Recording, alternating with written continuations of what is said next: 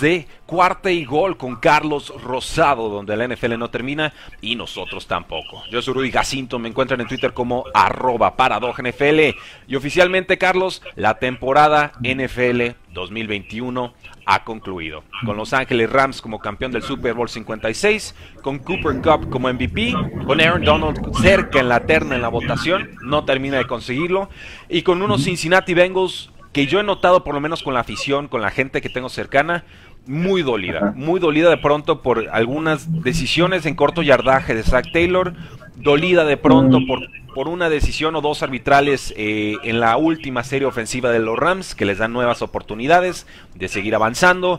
Eh, en fin, para mí un Super Bowl más tenso que llamativo, pero gana el que creo presentaba los mejores argumentos en el partido. Sí, mira, y a toda la afición ¿no? de los Bengals y que estuvimos presentes en el partido, creo que gran afición la que se vivió en el estadio, mucha gente, mucho ruido de los Bengals, cuando salieron los Rams y cuando salieron los Bengals se, escuchó la diferencia. Y, y, bueno, para este equipo lo que hacen en la temporada es sorprendente, ¿no? El, el llegar a un Super Bowl después de una terrible las últimas dos campañas cuando llega Zach Taylor, la reconstrucción del equipo, la manera como van armando esta organización con agencia libre en la parte defensiva, con jugadores del draft en la parte ofensiva, cuando escogen a Joe Burrow en primera selección y rápidamente tienen una segunda ronda rápido, que quizá pudo haber sido una primera ronda T. Higgins, entonces rápidamente complementan y apoyan a Joe Burrow. El siguiente año escogen a Jamar Chase y bueno, y fortaleciendo esta ofensiva con la mente ofensiva que es este Zach Taylor y, y en agencia libre trayendo jugadores que no destacaron en otros equipos y que de repente llegan aquí, se adaptan perfectamente al esquema y, hacen un gran trabajo.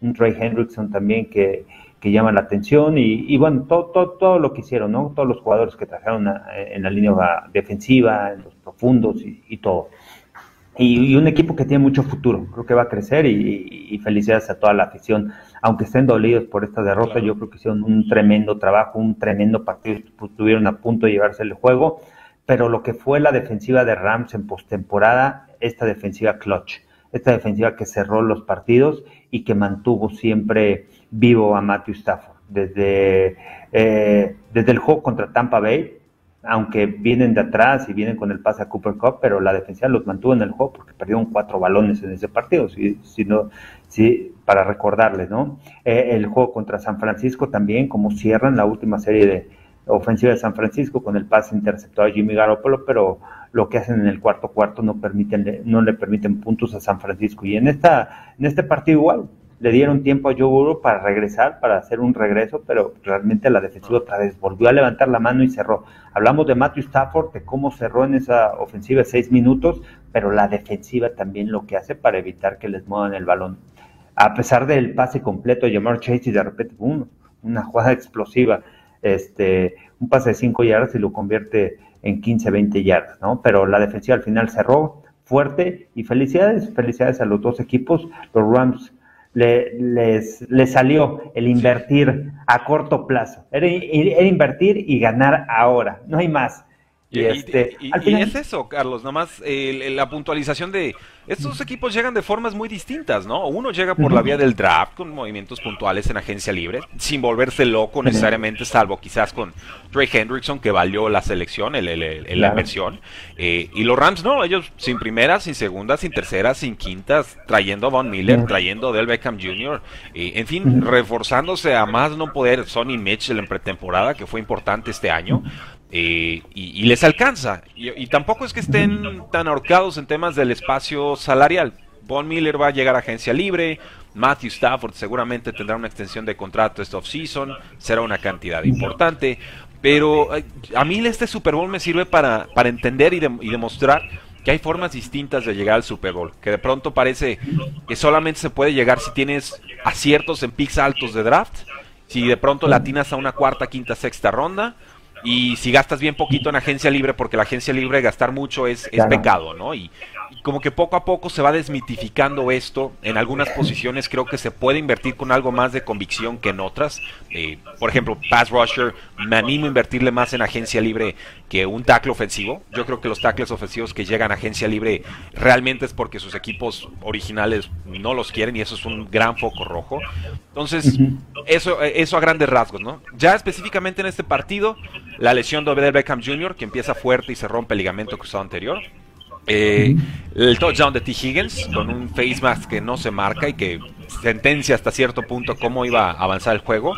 Y en la última serie ofensiva, pues Cooper Cup haciendo lo que quiso contra Eli Apple, un, holding defensivo, pass interference, en fin, eh, quisquilloso, se podía marcar, me pareció muy rigorista, pero también entendí que la defensiva de Bengals ya estaba sacando cabeza y tratando de agarrar aire donde pudiera, ¿no? Y, y, me quedaba claro que no iban a aguantar los cuatro cuartos. Sí, bueno, y, en esa jugada también hay un castigo de la línea ofensiva de, los Rams que no marcan los oficiales, un false start. Y constantemente, ¿eh? durante el partido también hubieron varias situaciones en donde salían los tackles antes de que se centrara el balón y no, no, no marcaban los oficiales. Yo, creí que eran los defensivos, ¿eh? y, no, eran los sí. ofensivos los que eh, brincaban.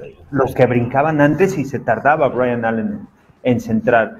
Eh, pero bueno, al final los dejaron jugar, ¿no? A diferencia de lo que fue la temporada y ves estas planillas y de repente ves a diferentes árbitros y un árbitro que tiene un promedio de 14 como Scott Nova, 14 castigos por, por partido, ves otros que tienen 8, 9 castigos, 10, 10 por partido. Entonces hay mucha inconsistencia, hubo mucha inconsistencia este año, también porque los oficiales trabajaron con diferentes planillas a lo largo de, de la temporada. Este, pero fuera de lo que fue, de lo que sucedió de los árbitros, el castigo que no le marcan a T. Higgins eh, eh, en el que los deja tablas, ¿no? O sea, una para cada lado, una muy tarde y por eso sabe peor. Sí, pero, pero, aquí también de lo que mencionabas este, sobre el tema de agencia libre y todo, eh, es importante conocer también, ¿no? Esas filosofías, porque al final te toca escoger en el draft. Nadie te convence. Tienes que cambiar un jugador. Si vas a cambiar un jugador, ok. O sea, qué profundo iba a ser el trabajo de Jalen Ramsey, aunque, aunque permitió muchas yardas en el partido, pero es alguien que te cambia el, rumbo, el, partido es uno de los mejores corners en la NFL, pero ¿quién, quién del draft o quién te iba a llegar a, esa, a esa posición, ¿no? a ese nivel? Este, el cambiar primeras rondas para mí creo que si no estás convencido, si no llega alguien que va a cambiar la cultura del equipo, que no va a ser sobresaliente, que no, no va a ser un Aaron Donald, pues quédate con una segunda, una tercera ronda. ¿Quiénes son esos jugadores de segunda ronda? Y, lo hemos visto y lo hemos venido hablando. Cooper Cup de segunda ronda. T. Higgins, segunda ronda. Joe Mixon, segunda ronda. O sea, vemos diferentes jugadores que han destacado en, eh, eh, eh, en la NFL y, son segunda, tercera ronda. Una primera ronda es alguien especial y si no tienes a alguien que te convenza, bueno, mejor trae a un jugador este con experiencia y eso es a lo que le juegan los Rams. ¿no? y, porque Rams también todo el tiempo está pensando que siempre va a estar en las instancias finales de postemporada, ¿no? Y eso significa que el pick que está vendiendo vale menos porque va a seleccionar después. Eh, y entonces eh, se vuelve, eh, esa es la apuesta, ¿no? Esa es la filosofía o así es como lo ven. Los picks van a ser bajos. Ah. Yo me voy a encargar de que sean bajos. Obviamente, si tienes una mala temporada, vas a sacar como los Dolphins y chillando ahí a mitad de año porque era un pick top que acabó como en el 2 o en el 3, ni me acuerdo. Pero, puede pasar, ¿no? Entonces hay que tener mucho cuidado con cómo te evalúas porque es fácil engañarte y decir, estoy a un jugador, a dos jugadores de llegar a, a playoffs, ¿no? Entonces gastas el pick alto, consigues esos veteranos, te ayudan a conseguir un mejor récord y por lo menos eh, creo que la evaluación ya en la NFL es mil veces más sencilla que en la proyección desde colegial, ¿no? Y eso también es un, una forma de mitigar el riesgo. Claro, porque ya están probados, ya jugaron en la liga, ya sabes lo que van a enfrentar. A lo mejor sabes que no se adaptaron al sistema, a lo mejor no funcionaron aquí por X o Y. Tráelos aquí, yo creo que pueden funcionar en, en mi esquema. Y, hemos visto equipos que tienen varias selecciones en la, primera ronda y ¿qué está pasando? Nada, no pasa nada, ¿no? Entonces eso demuestra lo importante. Eso es lo importante, ¿no? También de eh, el tema de, de, la agencia libre y de, de, cómo se van armando los equipos, las organizaciones y todo. Y este Y al final también lo que ha sucedido en los últimos dos años.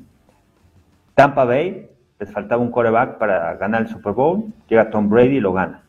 Los Rams, se hablaba, lo veíamos, la mejor defensiva una temporada anterior y pierden contra Green Bay porque no tenían ese coreback que les cerrara el partido, ese coreback que en el cuarto cuarto fuera, tuviera esa fortaleza mental y lo llevara. Jared Goff, Jared Goff no iba a ser y lo sabía Sean McVay. ¿Y qué hace? Busca rápidamente el cambio, conoce a Matthew Stafford, el destino y hace eh, las coincidencias y hace la relación y, de repente se lo trae, ¿no? Entonces, este, eh, sabía, sabía Sean McVay. Tú sabes que cuando estás trabajando, Sean McVay cambió a Jared Goff porque hay que tener, o sea, para la gente que no se acuerde, eh, Jared Goff es escogido cuando estaba Jeff Fisher. Y la temporada es fatal y las críticas son totales y se va Jeff y, se va Fisher y, traen a Sean McVay y Sean McVay se sienta con Jared Goff, cambia este coreback y los lleva a Super Bowl. Pero llegó su límite, dijo, aquí es el límite de Jared Goff, ya para arriba ya no hay, no hay más. Él no me va a volver a llevar otro Super Bowl. Aunque tenga la mejor defensiva, necesito ese coreback y ese coreback lo voy a obtener agencia libre, no va a llegar en el draft. Vamos a invertir, busco quién está disponible, hago mis llamadas, conozco a Matthew Stafford en los Cabos y, así es como, como se arma. Y otra vez, los Rams, que hace dos años se hablaba de que les faltaba un coreback, este año les funciona y llegan al Super Bowl y lo ganan, porque una temporada anterior estaban a un coreback de llevárselo. Entonces, ¿quién va a ser el otro equipo? ¿Quién es el otro equipo? Ahí, Carlos, esto es importante, porque el año pasado eh, lo gana Tom Brady cambiando de equipo. Este año lo gana Matthew Stafford cambiando de equipo. Cambiando de equipo. Ahí podemos recompensar o empezar a ver que se valen este tipo de movimientos, eh, que, se, que a veces las apuestas de alto riesgo funcionan. Y yo no sé, Tom Brady a los 43 años sí me pareció una apuesta de alto riesgo. Y pagar dos primeras rondas y Jerry Goff era también una apuesta de alto riesgo. Entonces, ¿qué aprenden los equipos que en estos momentos necesitan un coreback y cuánto van a estar dispuestos a pagar cuando ven que Matthew Stafford lo acaba de hacer? Sí, a, menos que te encuentres un Joe Burrow, un coreback que, que y, y, aparte es un Joe Burrow que tiene experiencia, ¿no? Porque son cinco años los que estuvo en colegial. Tres con Ohio State, dos con LSU. Entonces, eso, o sea, si tú vas a escoger un coreback que sale en su, su tercer año del colegial, pues no tiene tanta experiencia. Ahora, Joe Burrow es un jugador que está maduro, que cambió de universidad, que hizo el transfer y, logró diferentes récords. Pero ya cuando llega a la NFL, hay que recordar que él ya llega maduro. No, no llega como un Justin Herbert que realmente sí es sorprender, ¿no? Que fueron tres años los que jugó, cuatro años en Oregon y realmente creció mucho. Entonces, si no vas a encontrar ese coreback, mejor busca en agencia libre. ¿Y, y quién será ese equipo que está un coreback para la siguiente campaña de llevar al Super Bowl? ¿Tendremos algún equipo? ¿Serán los Broncos de Denver? ¿Cuánto van a invertir? Los Broncos de Denver seguramente, y, y trajeron al coordinador ofensivo que estaba en Green Bay, a Nathaniel Hackett. No, pero dijo el equipo, Carlos, el equipo dijo que lo contrataron no pensando en Aaron Rodgers. No, no, no, no, no, no, Ahora, quiénes son los equipos que podrían, que, que, podríamos pensar que están a un coreback de, del Super Bowl? ¿Serían, ¿Serían los Broncos? ¿Serían los 49ers? 49ers, Colts. Steelers posiblemente tendrían que acertar muy bien en la posición de coreback y mejorar mucho la línea, pero sabemos lo que puede hacer esa defensiva con TJ Watt y compañía. Podría ponerlos en esa lista. Pero que estén a un coreback, así como decíamos de los Rams, mejor defensiva. Cuando está Tampa Bay, cuando, antes de que llegara Tom Brady, una temporada antes, cuando llega Bruce Arians, eh, con James Winston puso tremendos números, fueron 5 mil yardas por aire, más de 30 pases de anotación, pero el problema fueron las intercepciones. Y la defensiva fue de las que más balones robó en la temporada. Era un equipo que ya estaba completo sí, les faltaba un coreback. Los Rams igual, los Rams la mejor defensiva en la NFL, tenían un gran cuerpo de receptores con Robert Woods, con Cooper Cup, tenían cuerpo de corredores con Henderson, con Cam Akers. Entonces, tenían las piezas, pero les faltaba ese mariscal de campo. ¿Quién es ese equipo, no? Este año, ¿quién va a ser ese, equipo? Ah, yo creo que viéndolo así por roster y todo, arriba de, los Steelers, yo sí pondría a San Francisco. De acuerdo y no sé si a los Broncos de Denver. Todavía los Broncos de Denver todavía hay, hay diferentes piezas que corregir. Aunque tienen es que ya retuvieron a, todo el grupo ofensivo. En una de esas hasta se animan y vuelven a firmar a Von Miller. Cosas más raras hemos visto, ¿no? Va a ser agente libre eh, el muchacho. Eh, gracias a todos los que nos están viendo en YouTube, Facebook y Twitter Live, por supuesto por la cámara de por acá. Y gracias a todos los que nos ven también en TikTok. Corazones, regalos, compartan, ya lo saben. Tenemos eh, contenido todos los días en Cuarta y Gol. También Carlos Rosado está subiendo todo el tiempo información para que valoremos mejor la posición de wide receivers. Y a Cooper Cup nos lo estuvo presumiendo toda la temporada. Así que yo sé que esa triple corona, más ofensivo del año, más MVP el Super Bowl, a, Carlos le sabe a, auténtica gloria. Eh, Carlos, eh, la línea ofensiva de Cincinnati, para mí y para todos, realmente este era el factor clave. ¿Puede o no la línea aguantar no Aaron Donald, sino lo suficiente para más o menos comprarle tiempo a Joe Burrow. Por momentos del partido parecía que la respuesta era sí. Aaron Donald no estaba llegándole tanto a Joe Burrow, pero al final del partido nos quedó muy claro, sobre todo con ajustes al medio tiempo, con stunts que veíamos a Aaron Donald sacándole la vuelta a rivales y compañeros por atrás le empezaron a pegar a Joe Burrow. Y creo que esa última jugada, esa cuarta oportunidad, ese detener, pase incompleto, Joe Burrow soltando el balón como pudo porque ya tenía a Donald encima, es el reflejo de lo que no funcionó en Cincinnati, que es línea ofensiva. O sea, es el quarterback estrella, fantástico. Sin línea ofensiva, no te va a alcanzar. Yo creo que la línea ofensiva, hoy más que nunca, es ese segundo paso que debes de tener resuelto en tu construcción de roster para realmente poder ser peligroso y consistente en la, en la NFL. Y los Bengals no lo tenían y yo por eso jamás, y lo digo así tal cual, jamás contemplé tomar a Cincinnati para ganar este partido. Tardamos cuatro cuartos en ver por qué, pero en el cuarto cuarto me quedó claro que esa parte del análisis era, era muy válida. Sí, correcto, ¿no? Y, los Rams demostraron ser ese clutch, esa defensiva que tiene clutch, que cierra, que cierra los juegos eh, en, postemporada, ¿no? Y, y, a lo largo de la campaña. Porque después de la lesión de Odell Beckham, tuvieron problemas para mover el balón. En el tercer cuarto yo en un momento pensé, ¿sabes qué? No veo forma de que los Rams puedan ganar el partido. Sin embargo, bueno, detenían a la ofensiva de los Bengals, detenían otra vez a la ofensiva de los Bengals, los mantuvo durante el partido. Entonces, este, el, soporte que siempre tuvo también Matthew Stafford, ¿no? De esta defensiva en momentos importantes, cuando la ofensiva no, no encontraba la solución para poder atacar a la defensiva de, de los Bengals, ¿no? porque de repente doble, hasta triple equipo sobre Cooper Cup y luego vino un pase interceptado de Matthew Stafford, no encontraban, realmente de ahí viendo el partido y dijo, no, no, encuentran la, solución, sí, Squarneck no levantaban la mano, es más un, receptor, pero bloqueando ayuda. Y Van Jefferson, todavía le falta un poquito más para, para estar ahí, ahí, No le piden jugar como estrella con la esposa dando a luz en el hospital, ¿no? O sea, también. Sí, no, con esa tensión, sí. Pobrecito. También. Y, no había profundidad, de ahí no tenías a nadie más. Y, Cooper Cup, de repente, vieron, también hay que darle crédito a Sean McVay, a la ofensiva, la manera como lo empiezan a alinear de diferentes eh, en, diferentes, en diferentes alineaciones a la ofensiva, en formaciones, para que él pueda ganar y pueda generar esos duelos personales contra los linebackers y pueda ganar uno contra uno. Y ya de repente, pum, apareció Cooper Cup en momentos interesante, ¿no? O sea, o sea, vimos a atrapar a Bryson Hopkins, no había atrapado ni un, balón en dos años, llegó el año pasado de Purdue, este año tampoco se, mantuvo casi todos los partidos inactivos, ni un pase completo, y de repente llega el Super Bowl y completo, completo.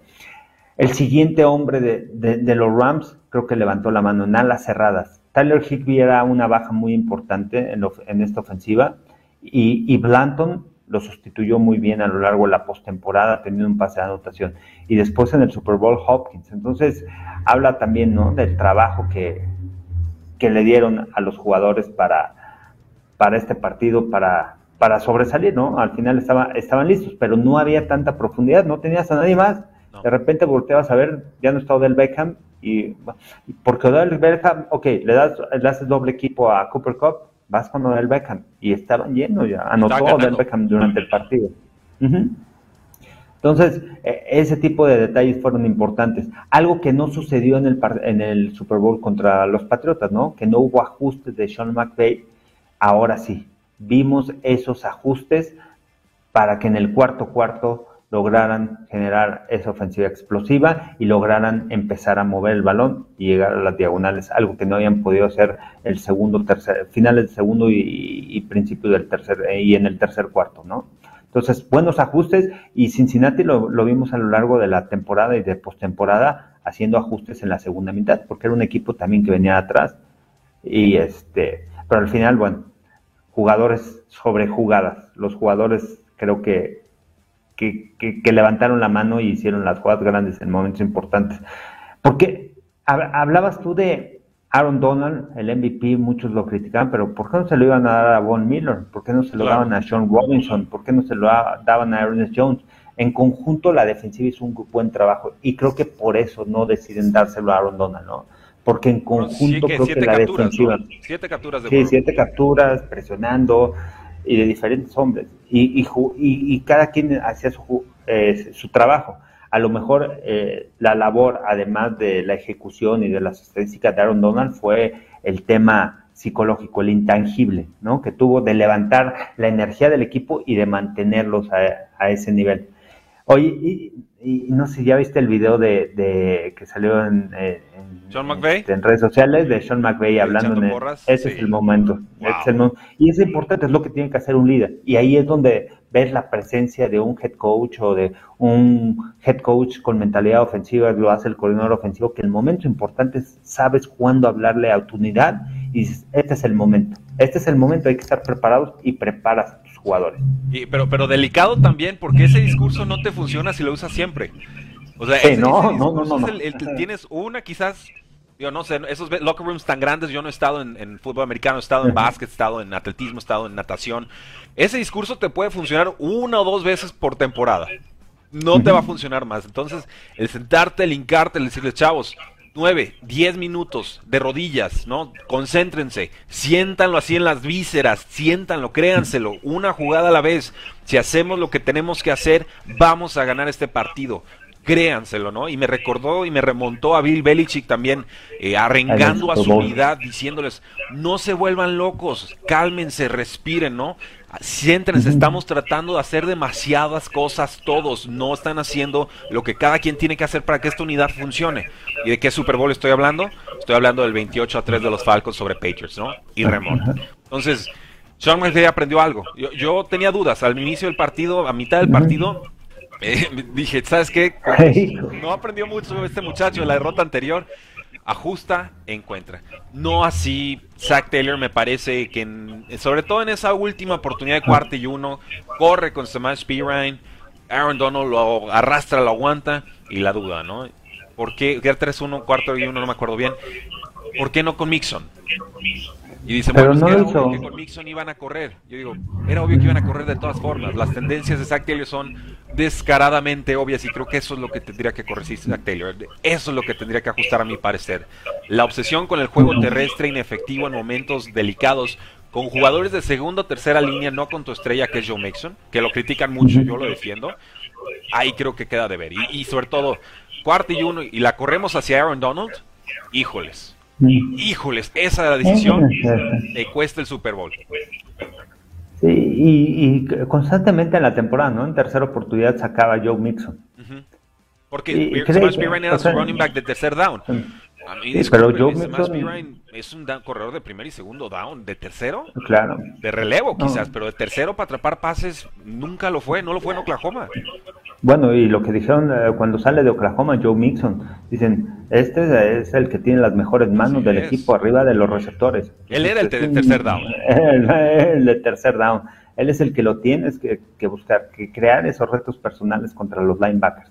Creo que eso es lo, de lo que tiene que aprender, ¿no? Zach Taylor lo hizo a lo largo de la temporada, pero en, situaciones importantes eh, eh, el crear esos retos personales a veces no le, no le funcionaba. ¿Sabes a quién extrañaron, Carlos? Eh, y va a ah. sonar horrible, pero lo voy a decir. Extrañaron a Giovanni Bernardo. sí, en ese momento, ¿no? Sí. Sí, pero, pero tienes un Joe, pero tienes un Mixon, ¿no? Es un Joe Mixon que, que te puede hacer ahí jugadas en espacio, o sea que corre buenas rutas también. Sí, Eh, Aprovechalo. Quería dar la puntualización ahí porque hubo decisiones críticas importantes. El cuarto down que convierten con Cooper Cup, ¿no? En una jugada tipo Divo Samuel y alcanza a jalar marca en un acarreo eh, hermoso. Yo, yo, este, yo, me paré la siete que esto es una locura, ¿no? Que qué jugadón, en qué momento y lo consigue. Sí, y, sabes que como receptor, y tú vas viendo, te dan la jet sweep, vas corriendo por fuera de los tackles y ves que le están ganando, que está barriendo el, creo que era el safety, que estaba con el receptor interno, que el casco está en el hombro externo, ¿sabes qué? Ya le ganó. Entonces acelero, me planto y después ataco el hueco. Y además entender la situación de campo también es importante. Estar en el partido como jugador. ¿Sabes qué? Es una cuarta oportunidad de una. Es una yarda que tengo que conseguir. Si yo extiendo la jugada, no sé si mi velocidad me va a ayudar a llegar. Porque el defensivo tiene mucho mejor ángulo. Me planto y ahora sí voy adelante pero en el momento preciso. O sea, saber el bloqueo, saber que ya eh, dónde está el casco del defensivo, es una y es algo que pasa muy rápido.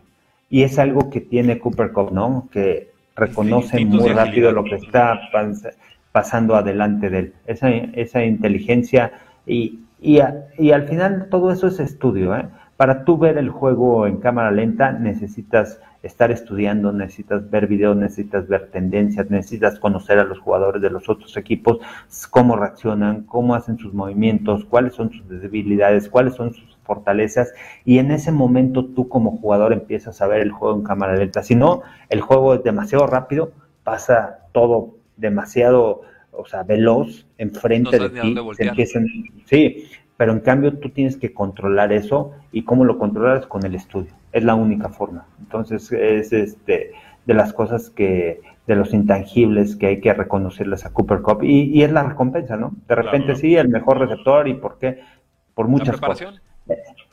ese movimiento que, le hizo ahí a Apple en el fade, en la anotación, no lo había hecho, ¿eh? Ese movimiento, porque, o sea, ay, voy a subir en TikTok, voy a subir el movimiento que hace Cooper Cup este, para, para quitarse el press y para lograr ganar separación. Y la conexión que tiene con Matthew Stafford, porque Matthew Stafford le pone el balón en la zona, en el hombro de atrás, pero se lo pone con anticipación. O sea, cuando voltea Cooper Cup, el balón ya viene en el aire y eso ayuda al receptor y la confianza de que Cooper Cup va a quedarse con el balón. Y, y, unas tres jugadas antes, cuando le marcan un castigo a los dos equipos que ya habían anotado Cooper Cup, o sea, cómo sale, gana por dentro, lo están jalando y todo, además, a pesar de eso se cae el linebacker, el safety que lo está cubriendo, gana la bandera, lo está esperando el corner, él sabe que viene el contacto y se queda con el balón.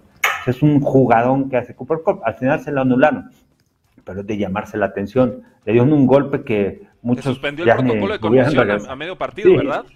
Y vámonos, regreso, porque dos jugadas más Sí, sí, sí, esa era la regla de Edelman, de cuando me lo dejaron todo tocado en el Super Bowl 49 Cam Chancellor, ¿no? Y regresa ah, y, juega bien, pero todos lo vimos y todos sabíamos que no andaba en su 100. No sé si Cooper Cup andaba en esas, pero vi el golpe y dije, tendría que salir un ratito a que lo evaluaran. No pasó nada. Jueguele. Bueno, es difícil sacarlos en ese momento, lo entiendo. Pero impresionante, muchos receptores, pues sabes que viene el golpe y muchos se les van, ¿no? están preocupados por el impacto. Y no, aguantó, cerró bien y, listo. A protegió el balón. Desafortunadamente, cuando fue castigo y se le anularon la, jugada. Pero cómo regresa, ¿no? La venganza, hubo venganza en esa. La venganza y, y, con todo, o sea, estás consciente, estás a ver qué pasa el juego me juegan en press, cómo está el corner, cómo lo voy a atacar, cómo le voy a ganar, que son decisiones rápidas. Cuando tú llegas como receptor, si tú no conoces al defensivo, no le vas a hacer la misma jugada, no le vas a hacer el mismo release, porque él también ya te estudió, el profundo ya también te estudia a lo largo de la temporada y sabe tus diferentes movimientos. A ver, ¿Qué le voy a sacar de diferente para lo que pasa es que saben lo que va a hacer y no lo pueden detener y eso es lo maravilloso con Cooper Cup, ¿no? Tiene tanto arsenal que no sabe por el, por el movimiento. Sí, por el movimiento que hace. E, es, lo mismo que Davante Adam. Ya sabes que viene Davante Adam, pero ¿qué movimiento me va a hacer? Tiene muchos. Y Davante Adam sabe, no le puedo hacer el mismo movimiento porque él ya me estudió. Entonces, tengo que hacer algo completamente diferente. Entonces, eh, eh, son, son detallitos que muchas veces la gente no alcanza a ver porque dice, ah, sí, el mejor para salir. Sí, pero, ¿Pero esas salidas llevan una preparación de mucho tiempo. No es, eh, no, es cualquier cosa, ¿eh? No es de que nada más tengan un solo movimiento y siempre hagan el mismo. No. Ahí está. Ahí está, damas y caballeros. Ese es nuestro análisis del Super Bowl 56 con Los Ángeles Rams como justos campeones, con los Cincinnati Bengals como dignos segundos lugares. La AFC sigue muy cargada. No sé cuándo volvamos a ver a Bengals, pero van a estar en la pelea. Van a estar en la pelea. Del lado del NFC, muchas incógnitas en varios equipos. No sabemos qué va a pasar con, los Packers, qué pasará con los Buccaneers. Saints parece que no va a figurar un rato. Eh, los Cardinals con problemas con Kyler Murray, este divorcio, no divorcio, lo venden, no lo venden. Eh, veremos, eh, Russell Wilson, Seahawks están en las mismas, entonces eh, podríamos ver a los Rams consistentes. Ya tienen las piezas angulares, hay que tratar de mantenerlas. Y rápido, Carlos, antes de despedirnos, porque sé que tenemos mucho que hacer el día de hoy, gracias al público por estar con nosotros en vivo. Luis Ramos nos dice, era ahora o nunca para los Rams, para eso trajeron a Stafford, claro.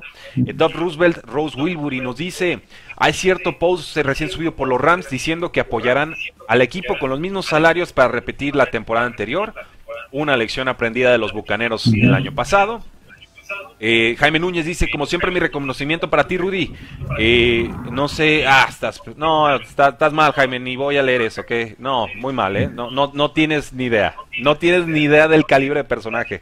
Eh, pero bueno, lo, dejamos ahí. Tigrillo Márquez, coach, pregunta rápida: diferencia entre Spread Offense y West Coast por la llegada de McDaniels a Dolphins.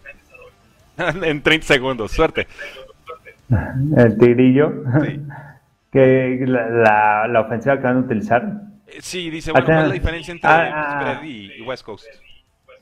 Eh, el West Coast es mucho más pases cortos, más pases cortos, rápidos y este y eh, al final puedes utilizar West Coast con spread, puedes utilizar lo que son el slant con el flat, los doble slant, todo ese tipo, todo ese tipo de detalles. Sí, yo, lo que entiendo Pero West Coast es, que no, es que sí. No, choca, no sé. Y, el West Coast es también, ¿no? Slants, es timing, slant, es todo flat, es timing.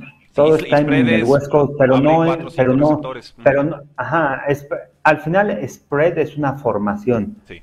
Spread no es un, sistema, Spread es una formación, son formaciones abiertas y de ahí se desglosan diferentes conceptos de, trayectorias. Y el West Coast Offense sí es una filosofía ofensiva. Ahí lo tienen. Y por último, Carlos, y con esta nos despedimos. Pregunta Leo en TikTok, ¿cómo le suena el rumor de Sean Watson a Tampa Bay o Vikings? Ahora que dice estoy buscando opciones y esas dos le ah. hicieron el ojito. Pues está bien, sí, está bien, pero hay que ver qué hay detrás de todo eso, ¿no? De todas las demandas que tiene de Sean Watson y, y los equipos tienen que hacer una gran investigación para ver qué va, qué va a suceder, ¿no? Porque no van a hacer intercambios, no van a cambiar, no van a arriesgar muchas cosas por, por alguien que no va a jugar en el equipo, ¿no? Si al, final la liga lo, lo, va a suspender. De que tiene el calibre, de que tiene el talento, lo tiene. Jugar en, pues ahí lo tienen, damas y caballeros. Carlos Rosado de Fox Sports MX. Cerramos temporada, Carlos. Esperamos seguir contando contigo en este off-season, conforme lo permitan el trabajo y los tiempos. Una excelente eh, campaña la que hemos cerrado con análisis semanal, con lecciones eh, cada que cerraban las jornadas y ahora culmina con un Super Bowl de los Rams. Pero ya saben que la NFL no termina y nosotros tampoco. Viene el draft Viene, por supuesto, agencia libre. Habrá eventualmente training camps, habrá restos, habrá de todo. La NFL, si algo tienes drama, y aquí estaremos para analizarlo, Carlos. Eh, ¿Cómo te podemos encontrar en redes sociales? Arroba Carlos Rosado V en TikTok, en Twitter e Instagram. Carlos Rosado 15 en Facebook y Carlos Rosado Sports en YouTube. Perfecto. A mí me encuentran en Twitter como arroba NFL. Eh, síganos, síganos, en serio. Estamos subiendo contenido fantástico en TikTok. Estamos, por supuesto, con el Facebook a todo lo que da. La familia de podcast también sigue creciendo. No vamos a soltar esos episodios en el off-season. Gracias por habernos acompañado en la temporada NFL 2021. Y a partir de este momento, damas y caballeros, bienvenidos a la temporada NFL 2022. No oficialmente todavía, eso es en marzo, pero para efectos prácticos nosotros ya nos cambiamos la cachucha. Así que fuerte abrazo, disfruten su semana, la NFL no termina y nosotros tampoco. Cuarto y gol.